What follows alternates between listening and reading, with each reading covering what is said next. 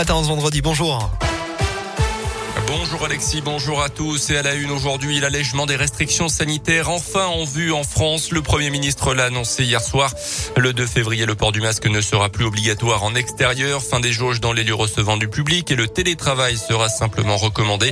Euh, deux semaines plus tard, euh, le 16 février, ce seront les discothèques qui pourront rouvrir et les concerts debout à nouveau autorisés.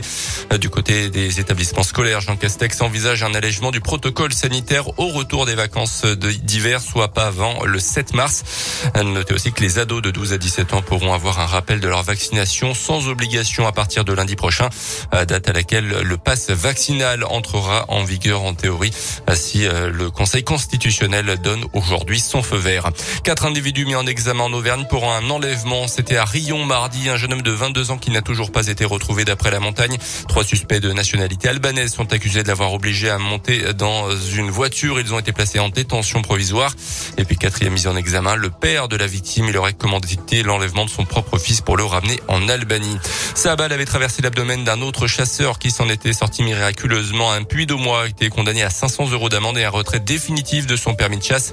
Son arme a également été confisquée. Les faits sont passés lors d'une battue au sanglier dans les Combrailles en 2020.